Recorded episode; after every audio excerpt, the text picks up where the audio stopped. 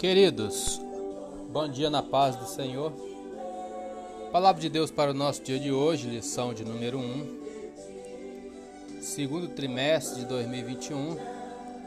O título é E deu dons aos homens. Textuário Efésios 4:8 Pelo que diz: Subindo ao alto, levou cativo o cativeiro e deu dons aos homens.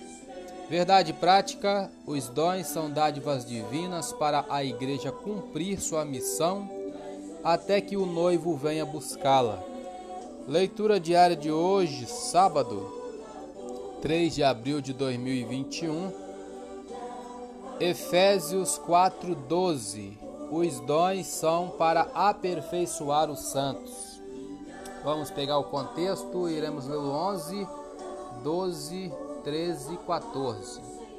E ele mesmo deu uns para apóstolos, e outros para profetas, e outros para evangelistas, e outros para pastores e doutores, querendo o aperfeiçoamento dos santos para a obra do ministério, para a edificação do corpo de Cristo, até que todos cheguemos à unidade da fé e ao conhecimento do Filho de Deus, a varão perfeito à medida da estatura completa de Cristo, para que não sejamos mais meninos inconstantes, levados em roda por todo o vento de doutrina, pelo engano dos homens que, com astúcia, enganam fraudulosamente. Vamos adiantar um pouco a lição. Lemos ontem o tópico 1, iremos adiantar hoje o tópico 2, que amanhã já é a escola dominical, domingo, né? Que seria, mas muitas igrejas terão. Na nossa está suspenso os trabalhos até a próxima terça. Mas vamos passar para os queridos aqui o tópico 2. Os dons de serviço espirituais e ministeriais. É ponto 1. Um, dons relacionados ao serviço cristão. Em Romanos 12, o apóstolo Paulo admoesta a igreja, lembrando-a de que o membro do corpo de Cristo não pode se achar autossuficiente Assim como um membro do corpo humano depende dos outros para exercer a sua função, na igreja necessitamos uns dos outros para o fortalecimento da nossa vida espiritual e comunhão em Cristo.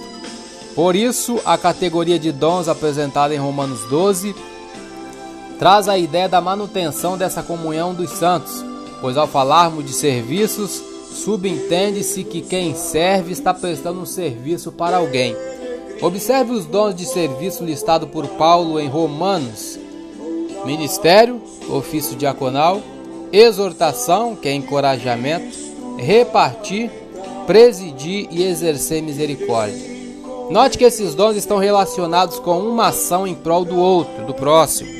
Portanto, se você tem um dom, deve usá-lo em benefício da Igreja de Cristo na terra.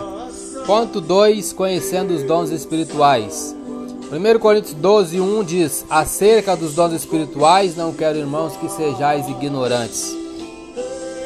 Os dons listados em 1 Coríntios 12 são palavra da sabedoria, palavra da ciência, fé, curas, operação de maravilhas, profecia, discernimento de espíritos, variedade de línguas, interpretação de línguas. 9.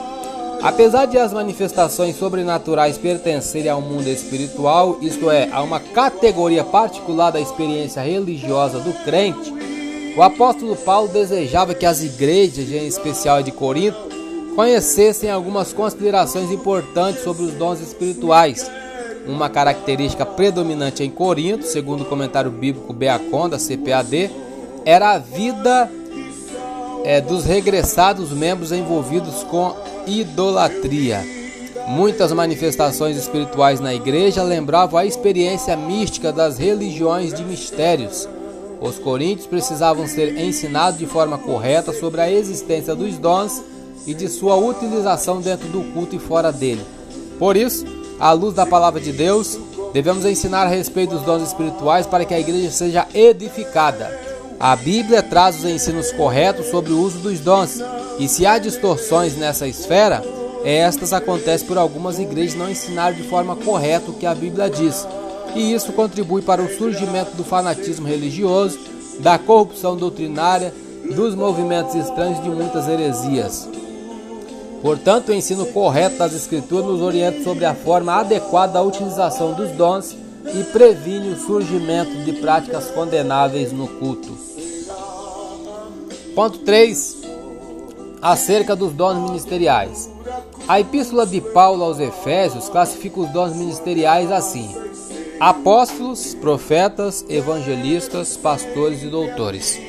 Os propósitos de o Senhor concedê-los à igreja, segundo a Bíblia de Estudo Pentecostal, são, em primeiro lugar, capacitar o povo de Deus para o serviço cristão. Em segundo, promover o crescimento da igreja local. Terceiro, desenvolver a vida espiritual dos discípulos de Jesus. O Senhor deu à sua igreja ministros para servi-la com zelo e amor. O ensino do Novo Testamento acerca do exercício ministerial está ligado à concepção evangélica de serviço, jamais à perspectiva centralizadora e sacerdotal do Antigo Testamento. Síntese do tópico 2: Nenhum membro do corpo de Cristo é autossuficiente. Dependemos de Cristo, assim como dependem os assim como dependemos uns dos outros. Para que a igreja, o corpo de Cristo, seja edificada pelos dons ministeriais, é necessário que eles sejam utilizados para o benefício de todos. Eu sou Elias Rodrigues, essa foi mais uma leitura diária de hoje. Compartilhe essa mensagem com seu grupo de amigos e que Deus nos abençoe. Amém.